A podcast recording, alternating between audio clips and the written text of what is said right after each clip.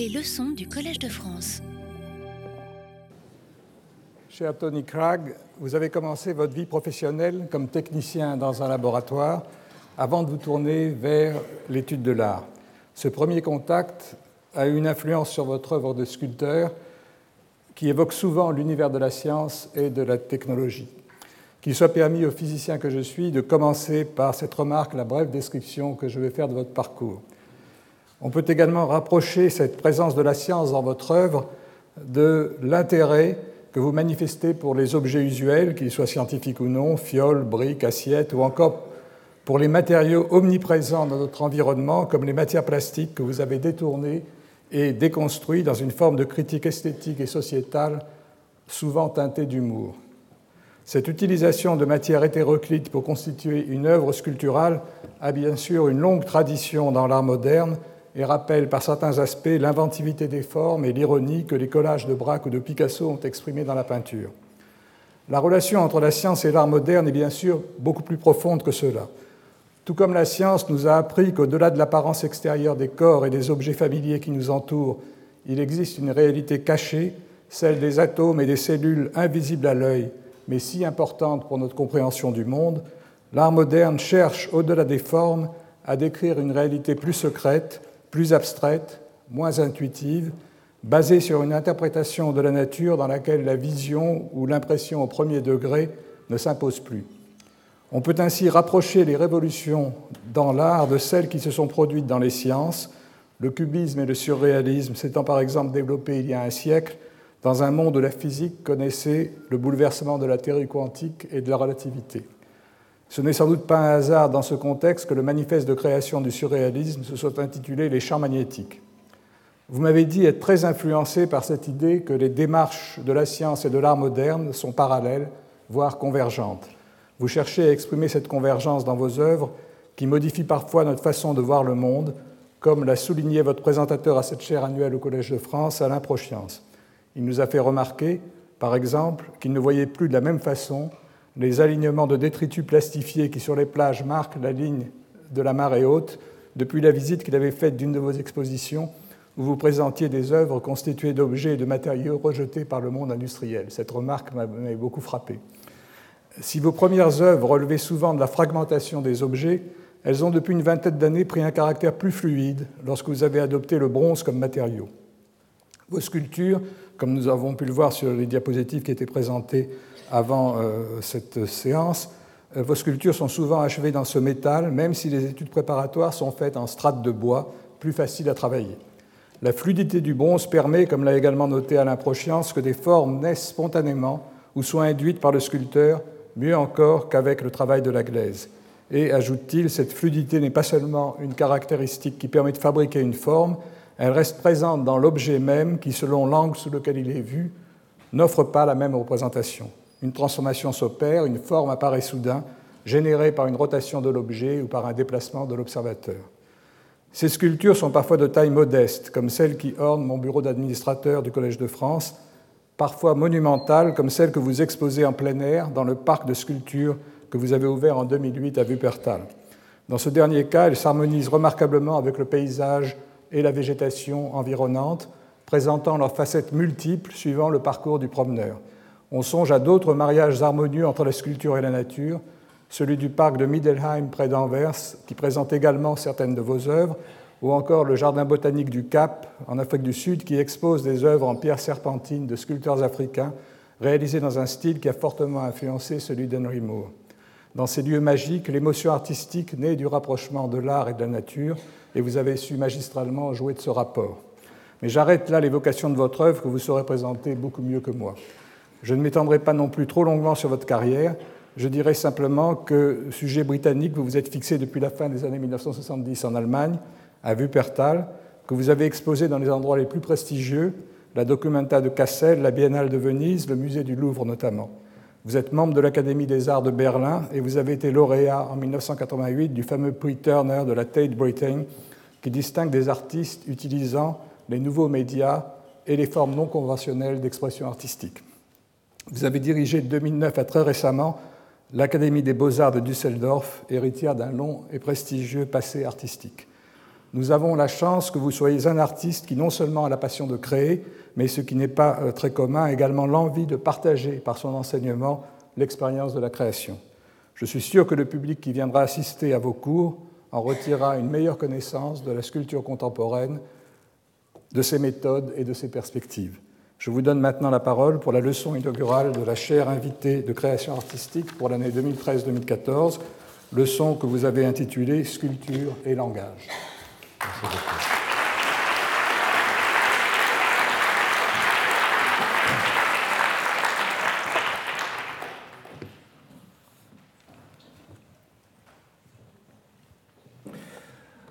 me trouvons ici devant vous, impressionné par la splendeur de cet amphithéâtre, par l'histoire de cette institution, par les circonstances de l'éminent assemblée, doutant par ailleurs fortement que mon français sera à l'auteur de neuf euh, cours prévus pour la semaine à venir. Il convient de poser les questions suivantes. Qu'a donc à dire une sculpture qui a trouvé la moyenne d'exprimer différemment ce qu'il pense et ce qu'il ressent? Je crois pouvoir dire avec justesse, et vous le comprendrez, que le mot me manque.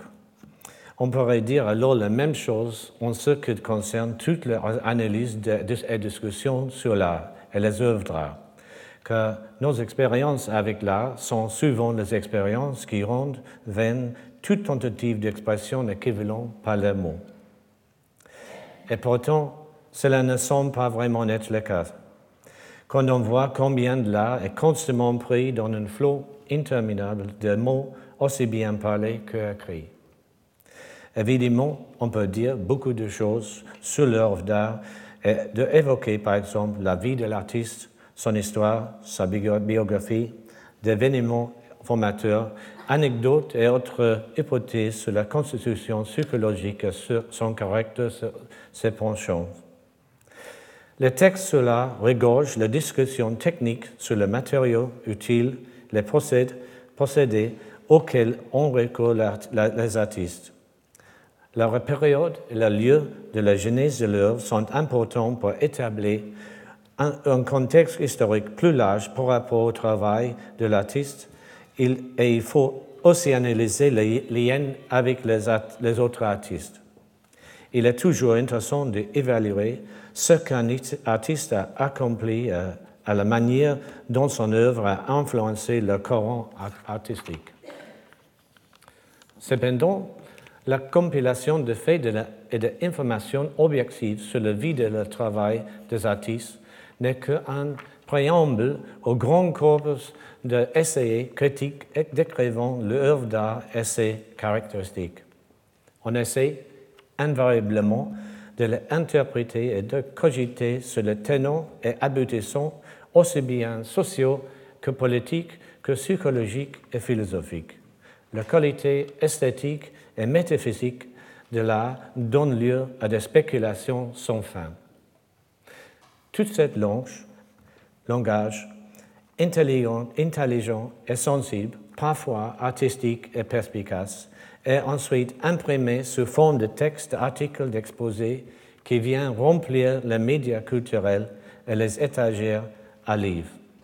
Cette tentative de description d'une œuvre d'art en beau être intéressant, il est évident que même la langue la plus riche et la plus mieux ne pourra jamais remplacer l'expérience qui consiste à regarder une peintre ou une sculpture à écouter un morceau de musique ou même à lire un poème. Tout art, indépendamment de la discipline, du mouvement, du style ou du genre, une expérience qui s'exprime elle-même dans ses propres termes. Même un poème construit à partir d'éléments de langage identiques à ceux du quotidien une expérience originale et extraordinaire qui touche nos sens comme notre pensée il ne peut pas être mis en d'autres mots sans être altéré ou même complètement détruit. La musique nous émeut, nous stimule et nous enchante, submergeant nos, nos sens et notre esprit d'expressions et d'images qui ne peuvent jaillir d'aucune autre manière. Les paroles sont souvent secondaires. De siècles durant, des assemblées religieuses ont écouté des textes en latin sans les comprendre, tout comme les passionnés de, l'opéra du monde entier sont importés par la musique sans être capables d'en suivre la livrée. Nous, nous, pouvons, nous, nous, pouvons, nous pouvons apprécier la musique de culture dont nous ne parlons pas la langue. Et la plupart du temps, la parole de la musique pop sont incompréhensibles, mais nous en saisissons le message. On pourrait avancer à juste titre qu'il vaut mieux donner de la musique une description mathématique que verbale, ce dépendant en général seuls les mathématiciens sont sensibles aux chiffres et il ne faut pas nécessairement être mathématicien pour apprécier la musique. À propos des images, on dit qu'elles valent mieux qu'un long discours le publicitaire ou autres en savent quelque chose. Or, il suffit que quelqu'un essaye de décrire l'image qu'il a en face de lui pour que ce énoncé soit invalidé, invalidé dans la mesure où chacun apparemment voit, ressent et comprend quelque chose de différent. La question est alors quel mot, quel long discours choisirait une personne pour décrire son expérience? Comme n'importe qui se trouvant face à une même image utilisera des mots différents pour le décrire et en donner le sens, on doit vraiment se demander si tous n'ont pas vu effectivement des images différentes, ou bien y a-t-il autant, autant d'images que de personnes qui les voient? Que verront de futurs observateurs dans la même peinture? Y a-t-il déjà une infinitude d'images différentes qui n'attendent qu'à être vues? Mais avons nous égaré trop avant dans la sphère l'avantage et imaginaire La réponse est bien sûr que l'expérience consistant à regarder les images n'est pas juste une question d'information et de la caractéristique que nous décelons dans cette image, mais que c'est aussi la question de ce que nous mettons dans l'image en termes de perception, de savoir, de vécu et de sensibilité. Le fait que nous abordions une, œuvre d'art, tous avec la capacité de des histoires différentes, des antécédents, des attentes, des besoins différents, signifie, en fin de compte, que nous comprenons et ressentons tous quelque chose de différent. Toutes les images agissent comme des miroirs qui reflètent une part de nous-mêmes. Ceci n'y vaut pas seulement pour les images que l'on regarde et n'est pas non plus confiné là. C'est une constante de notre existence et s'applique à tout ce que nous percevons et vivons. Nous ne sommes pas les îles enterrées d'océans de matière étrangère, mais plutôt le résultat de notre environnement matériel. l'apparence de la forme que nous avons prise est due aux circonstances particulières de notre existence. De changements, même infimes, infimes dans ces conditions nécessiterait une façon d'être différente. Cela implique beaucoup de choses. Nous nous étonnons tous et essayons d'expliquer la formidable improbabilité que nous, nous existons tout court en tant que planète, espèce ou individu. Dans la mesure où nous ne pouvons nous voir que comme partie constitutive de notre environnement, ce que nous voyons dans la nature et dans notre culture est un reflet de nous-mêmes. Voir notre parfait reflet dans la nature ou aspirer de ne faire qu'un avec la nature nous, nous, nous est pas possible, car l'intelligence que nous avons acquise comme principale stratégie, stratégie de survie suppose que nous modifions constamment la nature. Ce conflit évident entre nos besoins et la nature relève pourtant la notion très naturelle liée à la reproduction et la longévité de tous les êtres vivants. Alimentation, énergie, gaspillage, protection. C'est avec des artifices, artefacts que les hommes ont fait le monde. Routes, édifices, chambres, centrales énergétiques et décharges sont dictés à l'origine par les nécessités naturelles l'organisation de ces fonctionnalités est de ordre économique, social et politique. leur réalisation et leur forme découlent de technologies et de culture disponibles en un temps et en un, lieu donné. Nous pénétrons et sommes pénétrés par tout ce qui nous entoure. Nous sommes dans un échange mutuel et permanent avec notre environnement. Être ou être présent dans une époque, dans un lieu, signifiait que toutes nos, pensées et nos actes s'imbriquent et interagissent avec ce qui nous entoure. Tout changement dans la forme matérielle a, une conséquence précise et immédiate, immédiate sur nos pensées et sur nos sentiments, sur le cours de notre action et donc sur le futur.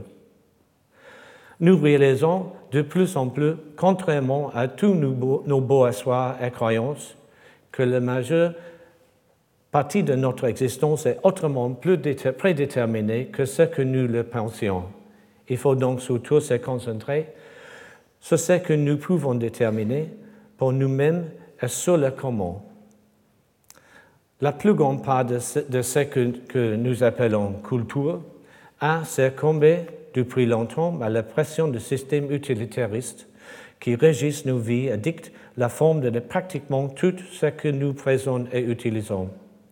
C'est dans l'art que nous trouvons le plus grand potentiel pour exprimer quelque chose de définitivement et uniquement humain et spirituel qui ne soit pas dicté par le fonctionnalisme. La poésie, la musique, la danse, la peinture, la sculpture sont autant les réponses brutes aux choses matérielles premières qui sont plus profondes qu'ils n'arrivent pas à la surface et elles génèrent les formes qui sont l'expression de nos vies et de notre existence humaine, plus que les tendances passagères arts, de l'industrie, de l'économie, de la politique ou de la mode. Bien que les idées et théories qui, sont, très, très importants pour définir comment agit la société, société soient pour la plupart éphémères ou même toutes simples fausses.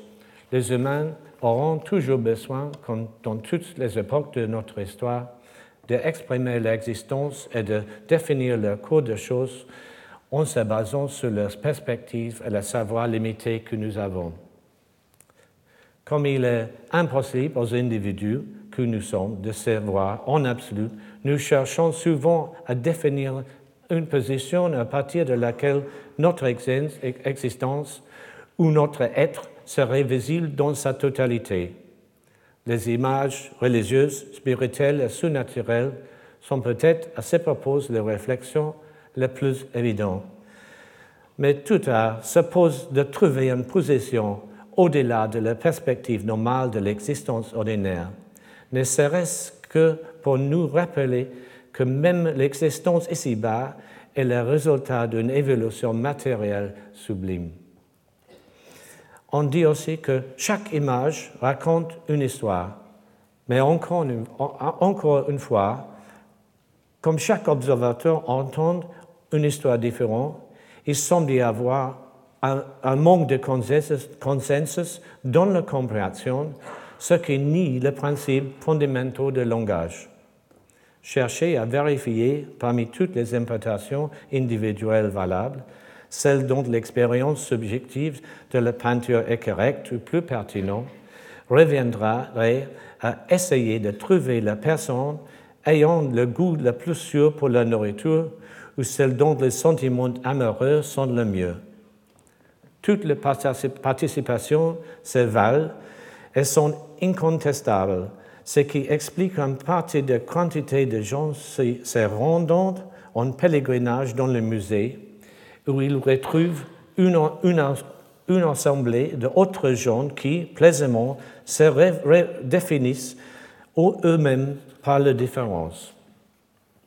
Ce phénomène culturel aujourd'hui courant était moins dans le passé où les images étaient, étaient, et le contenu étaient autrement plus univoques et ne laissaient que peu de place ou doute quant à leur signification.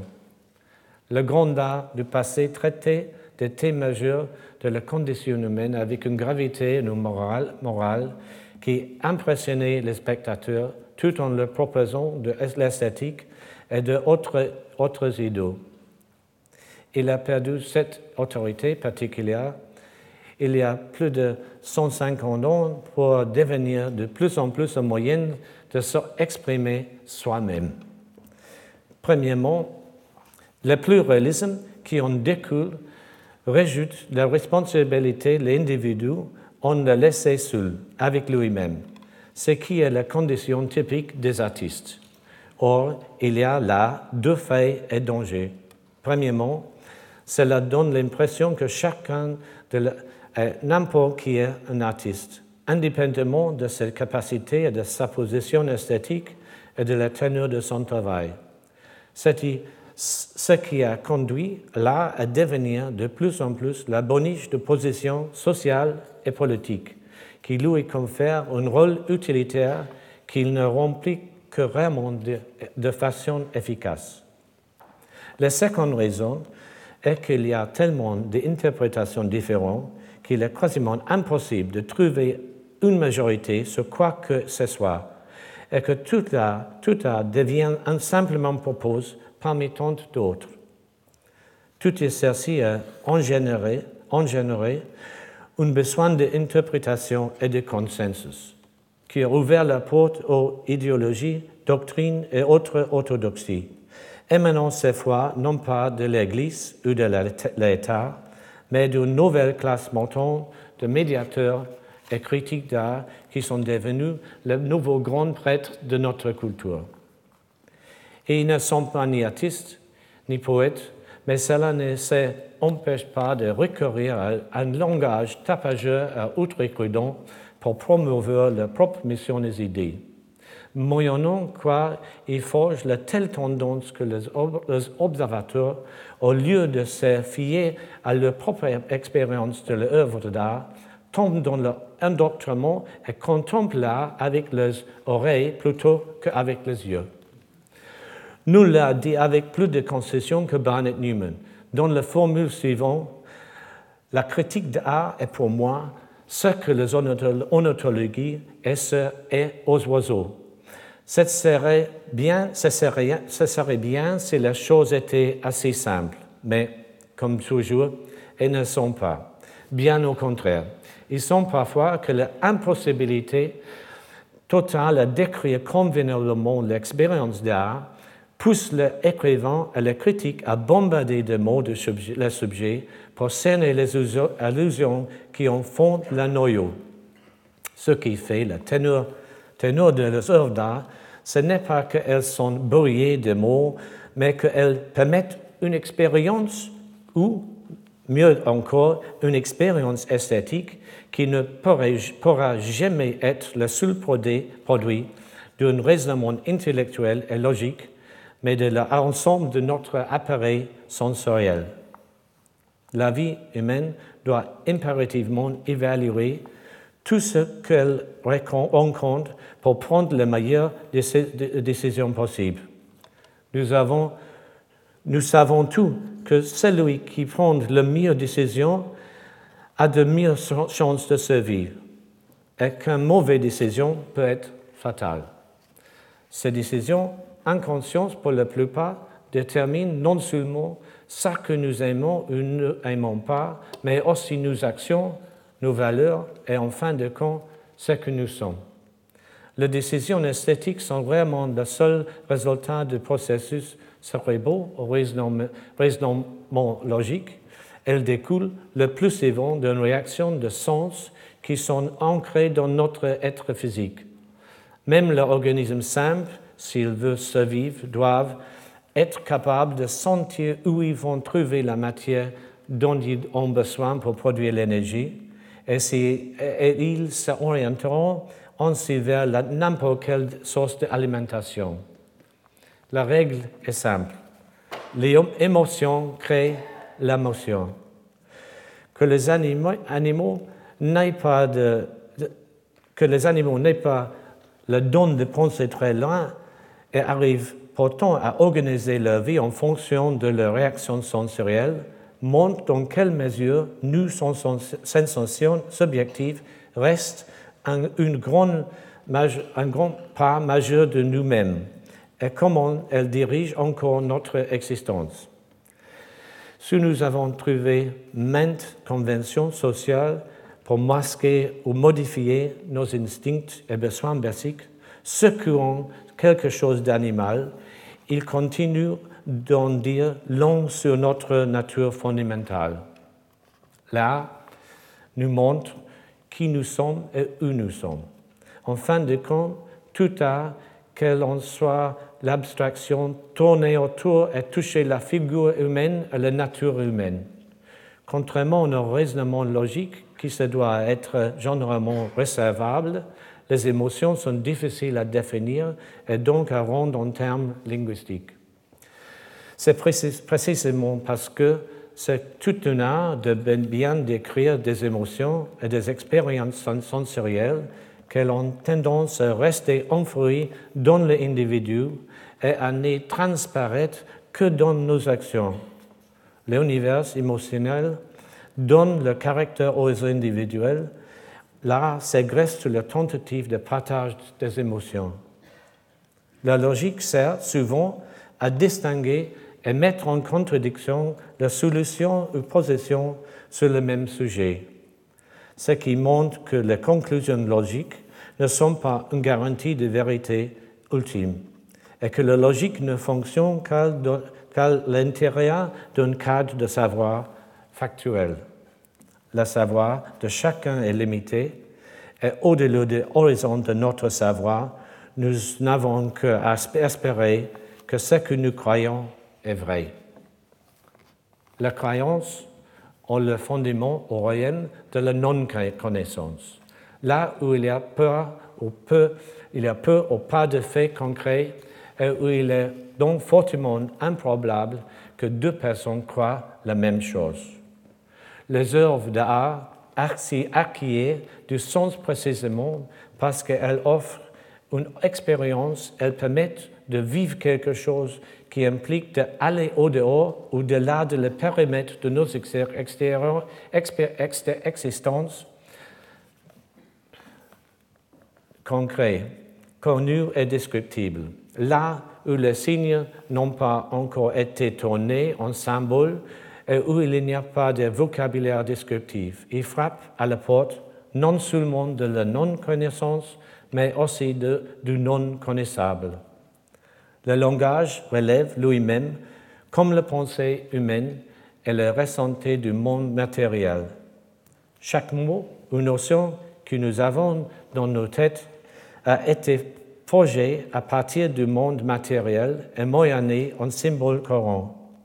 Nous sommes libres de les utiliser, de les modifier et leur donner une exception en rapport avec les circonstances de nos propres existences.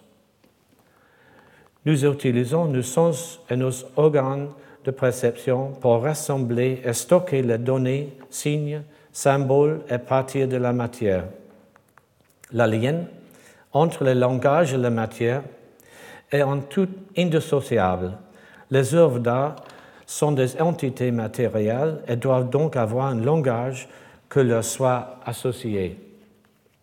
Les œuvres d'art deviennent telles parce que les artistes créent des choses qui ressemblent des symboles sous une forme matérielle qui donne un sens avec la qualité spécifique.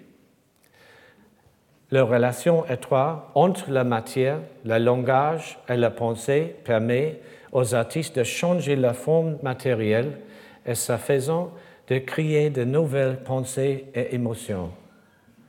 Ce lien essentiel est le fondement de la pratique de la sculpture. C'est ce qui en fait une forme puissante et pertinente d'expression artistique. Une fois posé qu'il est difficile à traduire ou communiquer par les mots l'expérience de art, pourquoi alors faire une but Pour répondre ici, nous devons rappeler que les œuvres d'art ne sont jamais ordinaires, elles sont toujours extraordinaires. En ce sens qu'elles appartiennent à une singulière catégorie d'objets, ni produits par la nature, ni utiles comme la plupart des choses que nous produisons.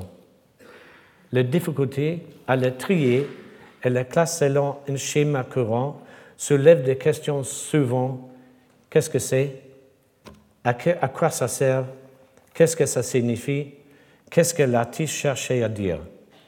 Et ces questions appellent des réponses.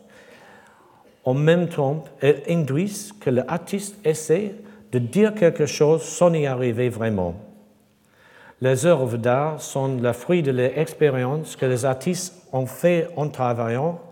On montre ça d'autre chose. C'est l'inviter à, ça montre à d'autres, c'est l'inviter à partager cette expérience, aventure ou découverte. C'est en quelque sorte l'exploration d'un paysage inconnu, la rencontre avec un nouvel espace ou même l'étude d'un nouvel phénomène physique. La discussion, la transcription, les explications, elles viennent plus tard, tandis que les expériences nous touchent d'une façon immédiate, au-delà de la conscience, sans mots, elles, elles relèvent des réponses et réactions spontanées de notre corps. Il est généralement admis que la pensée humaine est majoritairement portée par les mêmes mots et structures que le parler quotidien. Or, contempler un coucher de soleil est une expérience qui touche émotionnellement en des termes qui ne sont pas vraiment, vraiment exprimables.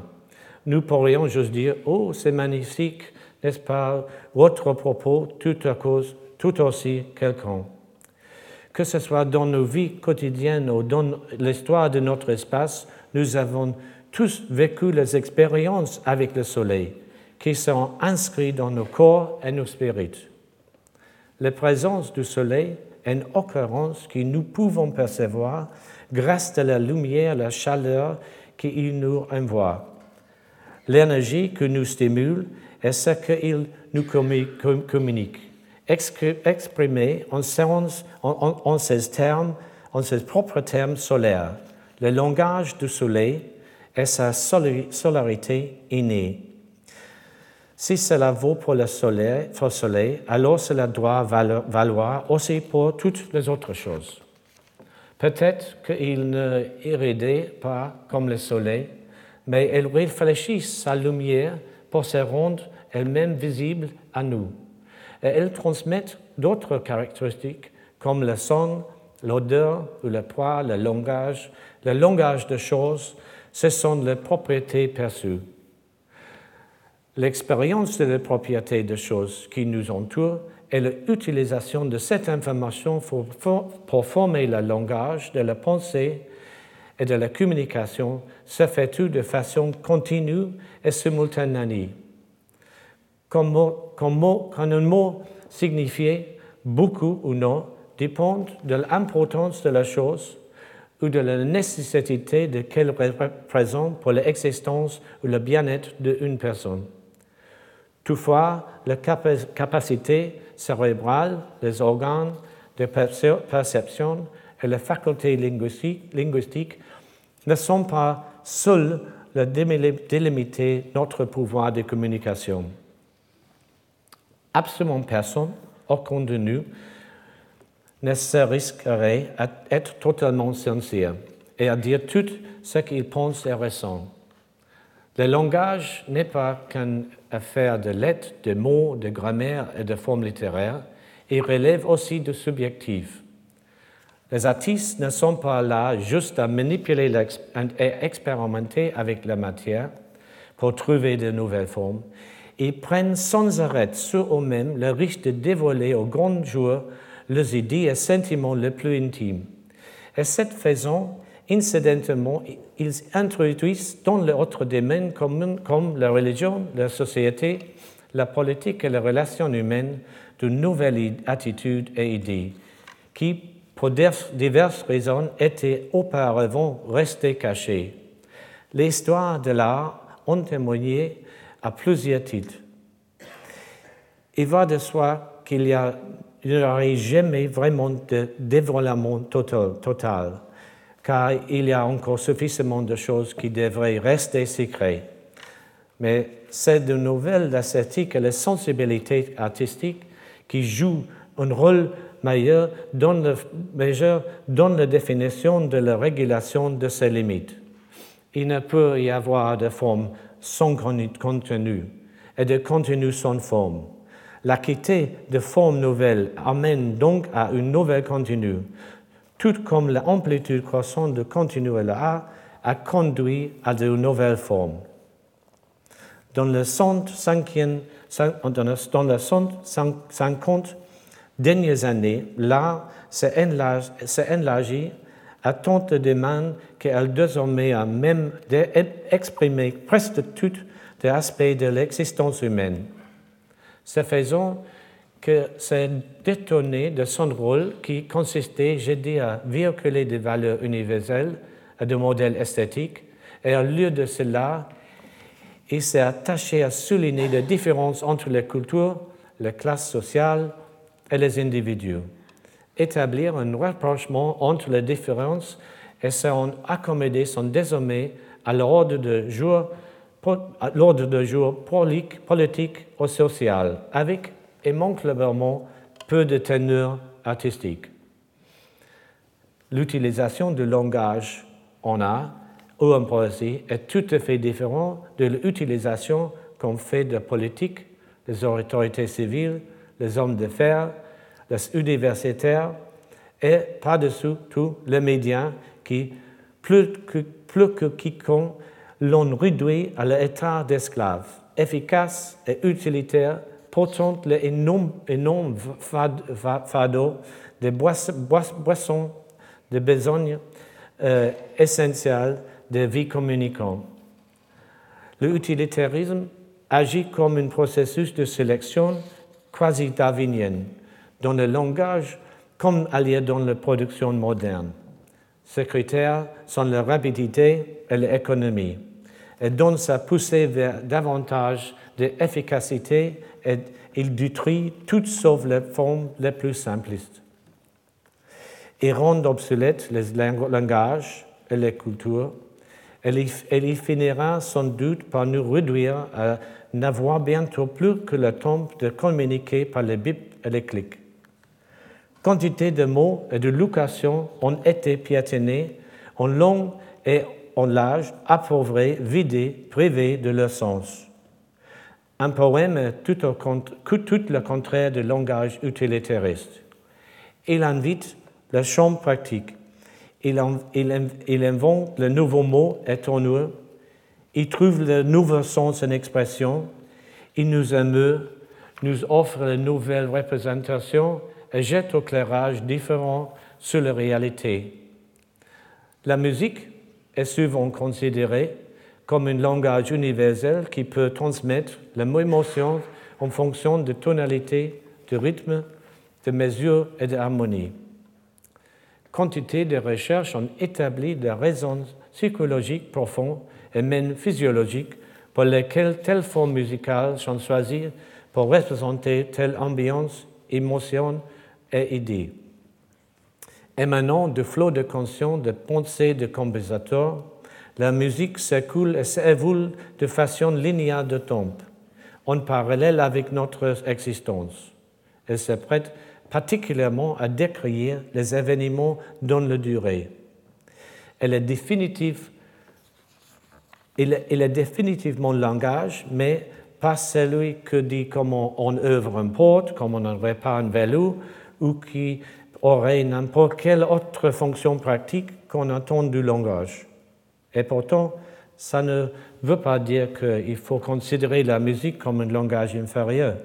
Ses applications pratiques sont peut-être limitées, mais la densité de l'émotion qu'elle génère, est profonde.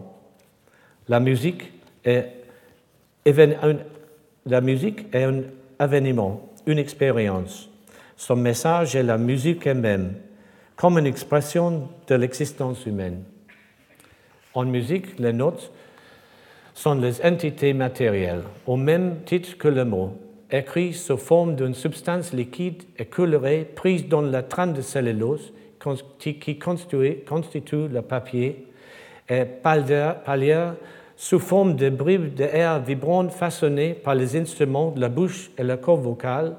Du point de vue de sculpture, chaque mot ou mot ou note dans l'air peut être vu comme une petite sculpture en route vers nos oreilles.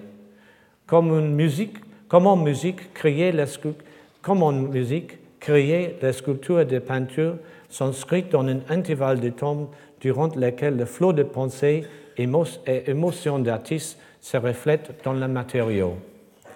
L'artiste bouge, la matière bouge. Il regarde, il réfléchit, prend des décisions et puis se remettre à bouger. La matériau bouge et lui donne une nouvelle forme à examiner. Chaque, forme chaque changement de forme ou de volume, de silhouette ou de surface donne un nouveau sentiment, une nouvelle émotion, une même idée. Le produit de cette longue séquence est un dialogue avec le matériau qui entraîne l'artiste vers la forme d'expression nouvelle, plus vigoureuse, qu'il aurait pu, pu prédire ou planifier d'aucune autre manière. Si on garde à l'esprit que le nombre de lignes pouvant relier deux points est infini, coucher la crayon sur le papier peut être le début d'un voyage d'itinéraire et de destination inconnue. Utiliser la matière pour penser n'est pas aussi inusité que ce qu'il pourrait imaginer. Nous avons tous eu l'envie d'écrire une idée, une pensée ou une émotion. Mais une fois assis, la crayon à la main, le papier devant soi, ou si vous préférez devant la clavière et l'écran de l'ordinateur, essayons les mots et la tournure jusqu'à trouver la formulation correcte pour exprimer nos pensées on finit par découvrir que ce que nous avons écrit est plus expressif et significant que notre pensée première. C'est ça la poésie, ou c'est que les anciens Grecs appelaient poésis, un processus de création utilisant un matériau qui reflète nos pensées et donne forme à nos idées. Même Wittgenstein aurait dit que lui était juste assis pendant que son stylo s'occupait de penser. Notre faculté à lire la matière est tellement développée que lorsque nous nous regardons l'une l'autre, nous captons aussitôt l'information sur l'âge, le sexe, la santé, l'état mental, l'humeur, la disposition, l'histoire, qui permettent des hypothèses sur le caractère et les pensées de notre vis-à-vis. Nous sommes réceptifs aux plus infimes changements de forme, à un sourire, une grimace, une minuscule tension musculaire, surtout, surtout sur le visage de quelqu'un que nous connaissons, et tout ça peut modifier, modifier instamment ce que nous pensons de cette personne. Sinon, pourquoi serions-nous encore fascinés par un, sourire sous une peinture il y a 600 ans. Lorsque la matière change, elle change notre esprit. esprit. Quand je change le matériau, celui-ci change mon esprit et bien souvent, et bien souvent, on ne peut pas vraiment dire que mène l'autre. Mais alors, pourquoi en ira-t-il autrement dans mon atelier qu'en dehors dans le grand univers Nous voyons les choses quand nous sommes capables de voir la lumière qui réfléchit la surface. Et nos cerveaux distinguent les choses en leur donnant les couleurs et les textures. Mais il y a une énorme pression psychologique à vouloir voir au-delà de la surface des choses, à les pénétrer pour déceler l'énergie et la force qui crée cette surface visible. Nous voulons saisir ce qui se passe derrière le devant de la scène. Quel personnage se cache sous ses vêtements Quelles sont les énergies, vitales de l'être ou de la chose face à nous? Pas seulement la figure, mais tout ce que nous voyons est le fruit de la structure intérieure. Et toute forme est causée par une énergie laquelle est souvent plus importante que son apparence extérieure. Nous ressentons le besoin urgent de connaître les structures cachées des matériaux, leur énergie et leurs propriétés. La, sculpture est une discipline qui s'occupe de la valence de, chaque point sur la surface d'une forme. on, on a généralement l'expression que la sculpture, en tant que forme d'expression, s'est développée avec l'entour. Peut-être à cause des discours sur les statues, qui, qui ont fait quelque chose de statique qu'on fait une réalité figée. Rien n'est moins vrai. Au cours de cette 150 dernières années, la sculpture a connu des changements rapides et radicaux en termes de matériaux, de techniques, de formes, de portée et de contenu. Avant le début de l'ère moderne, la sculpture en Europe était principalement influencée par la tradition gréco-romaine. La sculpture était réaliste dans l'apparence, mais les idées étaient souvent abstraites et ne se limitaient jamais à seulement copier la nature. Elle transportait les notions et les idéaux, exploits physiques, fertilité, beauté, intelligence, compassion, justice morale. La sculpture baroque se définissait elle-même par la forme vibrante d'énergie et le principe que toute manifestation matérielle serait due à des flots, d'énergie émanant d'une force suprême. Sous l'influence des idées de Freud, la sculpture de Auguste Rodin montre la forme extérieure de l'être humain résultant non par une simple anatomie, mais d'un état mental, de passion et d'émotion. Avec ce développement décisif et précurseur, les sculpteurs en Europe sentirent qu'il ne fallait pas sentir à la sculpture anatomique sous-jacente des personnages comme seule cause de la source de forme anthropomorphique, anthropomorphe. Cette évolution fut favorisée par l'importation en Europe à la fin du XIXe siècle de sculptures de haute culture. Des notions abstraites comme les abstraites comme l'évolution, le mouvement, la relativité et la géométrie structurelle sont ainsi devenues la causalité formelle sous-jacente dans l'œuvre de Picasso, de Braque, Brancusi et Tatlin. Au début du XXe siècle, c'est l'invasion de formes, structures et fonctions d'objets industriels qui joue un rôle de plus en plus grand avec un impact croissant sur la vie humaine. Une évolution matérielle aussi cruciale ne pouvait laisser indifféremment et immanquablement, et immanquablement elle alimenta aussi la sculpture. Parmi les artistes qui en réaliseraient l'importance, c'est Marcel Duchamp, dont l'œuvre eu le retombée capitale sur l'art et sur la sculpture. Premièrement, il marque le début du processus de désignation et de révélation qui définit la plupart des mouvements artistiques du XXe siècle en introduisant des milliers et des milliers d'objets dans l'univers de l'art. Et, de fait, la sculpture et l'art devenu une étude fondamentale de tout le monde matériel. Autre fait de l'œuvre de Duchamp était, elle montre que les objets ne, se matérialisent pas seulement en trois dimensions, mais que chacune chose que nous connaissons ou que nous avons perçue, d'une certaine manière, existe dans notre tête sous forme de termes qui lui sont associés. Est-il, est, il est possible de travailler même normalement sur le monde virtuel comprimé dans nos têtes en changeant de termes associés aux choses. De l'urinoir de Duchamp au subcampbell de Warhol, au, au tube fluorescent de Flavine, à la, pâte de lapin de Boyce et Roquin de Hearst dans le formule, les artistes ont exploité toutes sortes de méthodes pour changer le langage associé à un objet.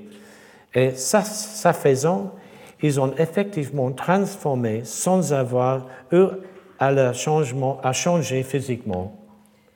En ce sens, les objets véhiculent la signification du contenu artistique. L'avènement de ce que nous, nous qui, de ce qui, qui, est souvent qualifié de ready-mades, mais je préférerais nommer objets désignés, a entraîné trois approches très différentes de la sculpture.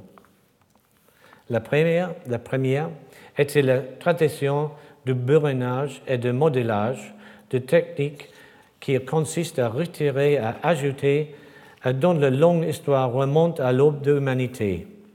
Il n'était pas nécessaire de l'évoquer ici plus en détail, si ce n'est pas pour dire que cette sculpture constitue comme toujours une part écrasante de l'histoire de la sculpture et que toutes les innovations se sont faites principalement en réaction de cette mode de travail. La seconde approche, est constructive. La construction imite la structure de matériaux et objets naturels, comme d'ailleurs de, bon nombre de produits industriels. L'objectif est de créer une structure contenant de l'espace ou le volume qui en se définit structurellement la dimension et résiste aux forces extérieures. La gravité étant la force plus puissante à laquelle toutes les structures matérielles doivent résister. Celles-ci doivent être suffisamment robustes pour en venir à bout.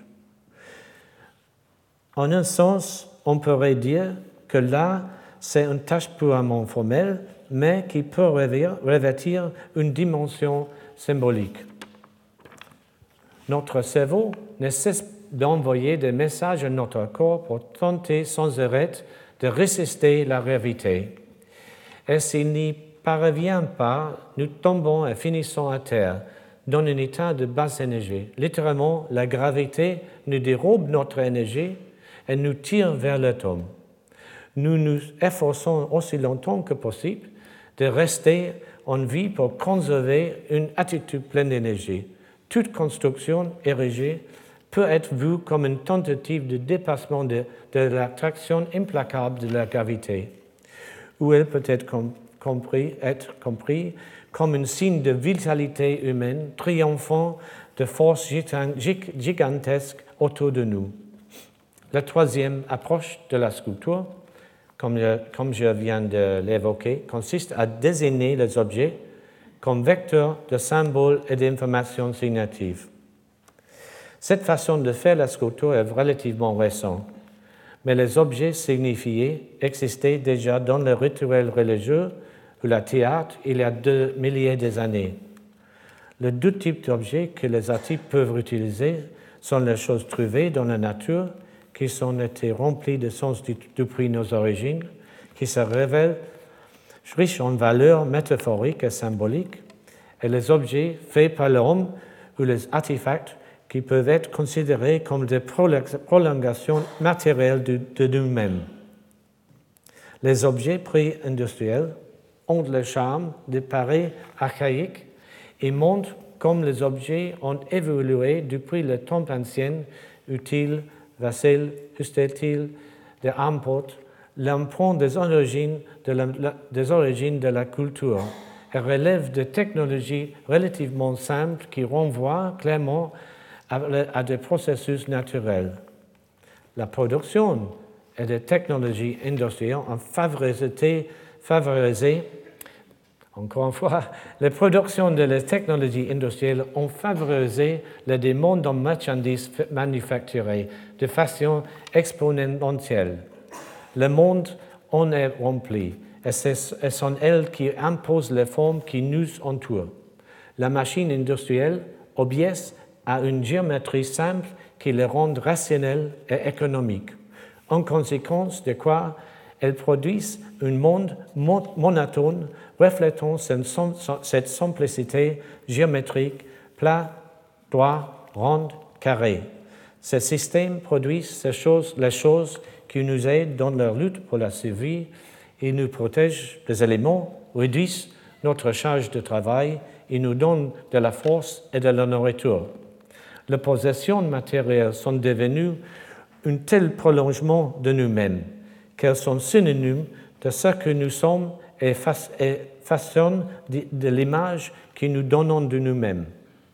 En tant que représentation matérialisée de nous-mêmes, elles sont devenues le parfait substitut pour les artistes qui les utilisent comme la métaphore de l'existence humaine.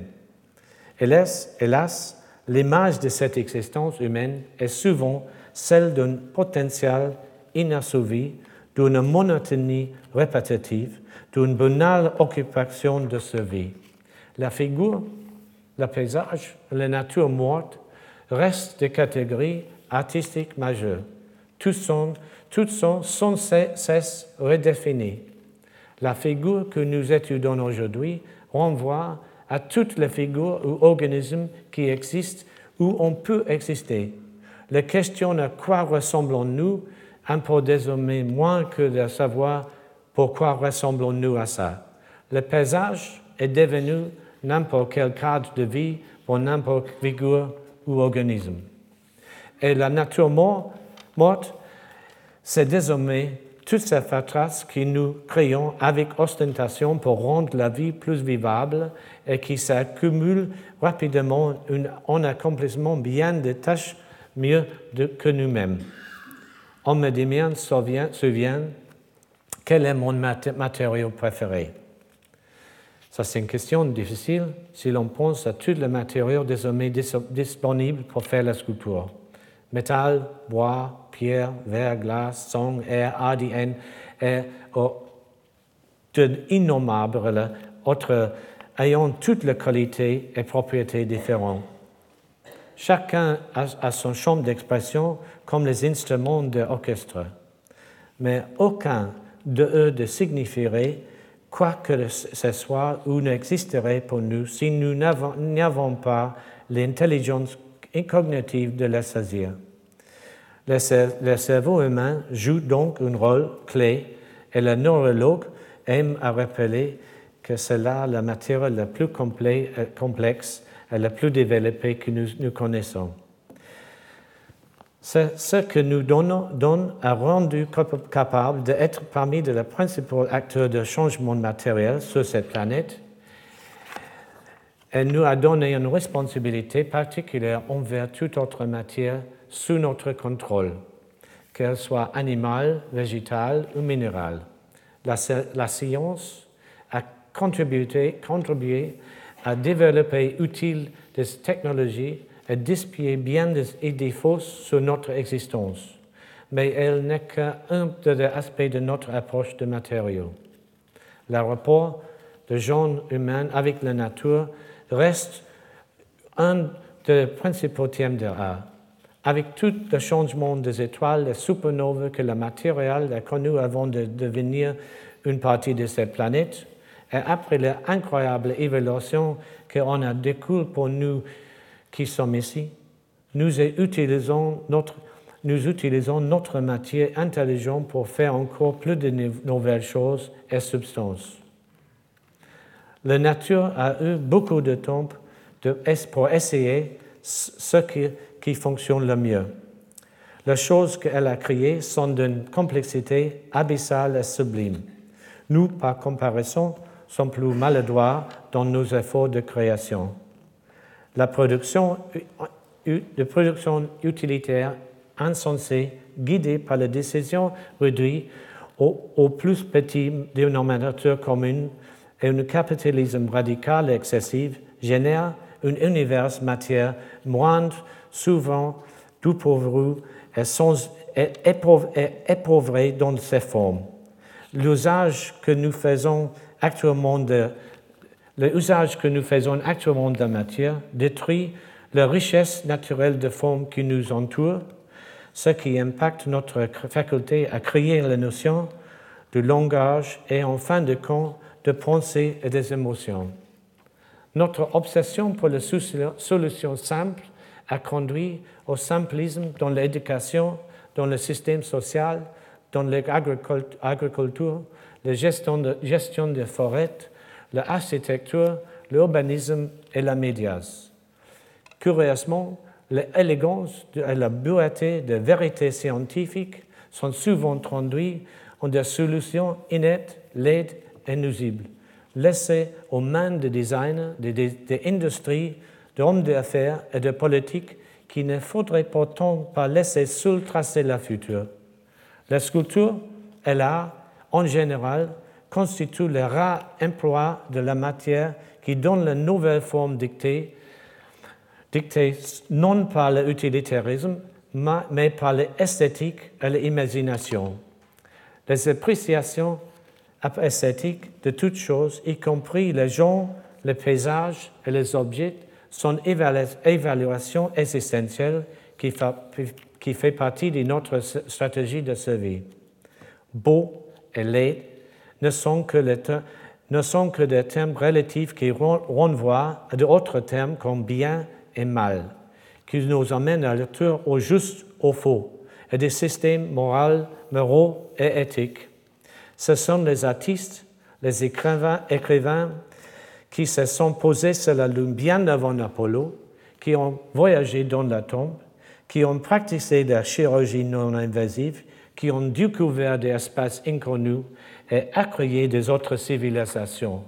La plupart des artistes découvrent qu'il y a bien plus de choses qui n'existent pas que de choses qui existent. Ce que nous voyons de la réalité n'est qu'un point, n'est que le point de l'iceberg. La science est la méthode que nous employons pour découvrir les lois et la vérité de l'univers matériel, ce qui n'a pas seulement conduire, ce qui n'a pas seulement conduit à relativiser notre existence lors d'un grand ensemble de choses, ça l'a marginalisé. L'art ne peut rien changer à cela, mais comme il donne le, sens et la valeur de la matière, il compte beaucoup pour la qualité de nos vies. L'art nous permet de voir le monde à travers les yeux, facultés, dispositions et perspectives de quelqu'un d'autre. Et ce qui est captivant, c'est que nous ne savons jamais à quoi cela des mains. Il fait que le mot matière, le fait que le mot matière soit dérivé du mot mater, mère, on dit long sous sa suprématie. La matière est ce dont nous sommes issus et faits. Et, et même si beaucoup trouvent, la vilaine, vilain le terme de matérialisme, notamment parce qu'il était en opposition historique, avec la théologie, chaque chose que nous savons et dont nous faisons l'expérience est matérielle, ou on relève, y compris le langage, la pensée et l'émotion. Du fond, du fond du cours d'une sculpture, qui n'aurait rien à faire s'il avait pas de matière, je vous disais, fais un bon usage.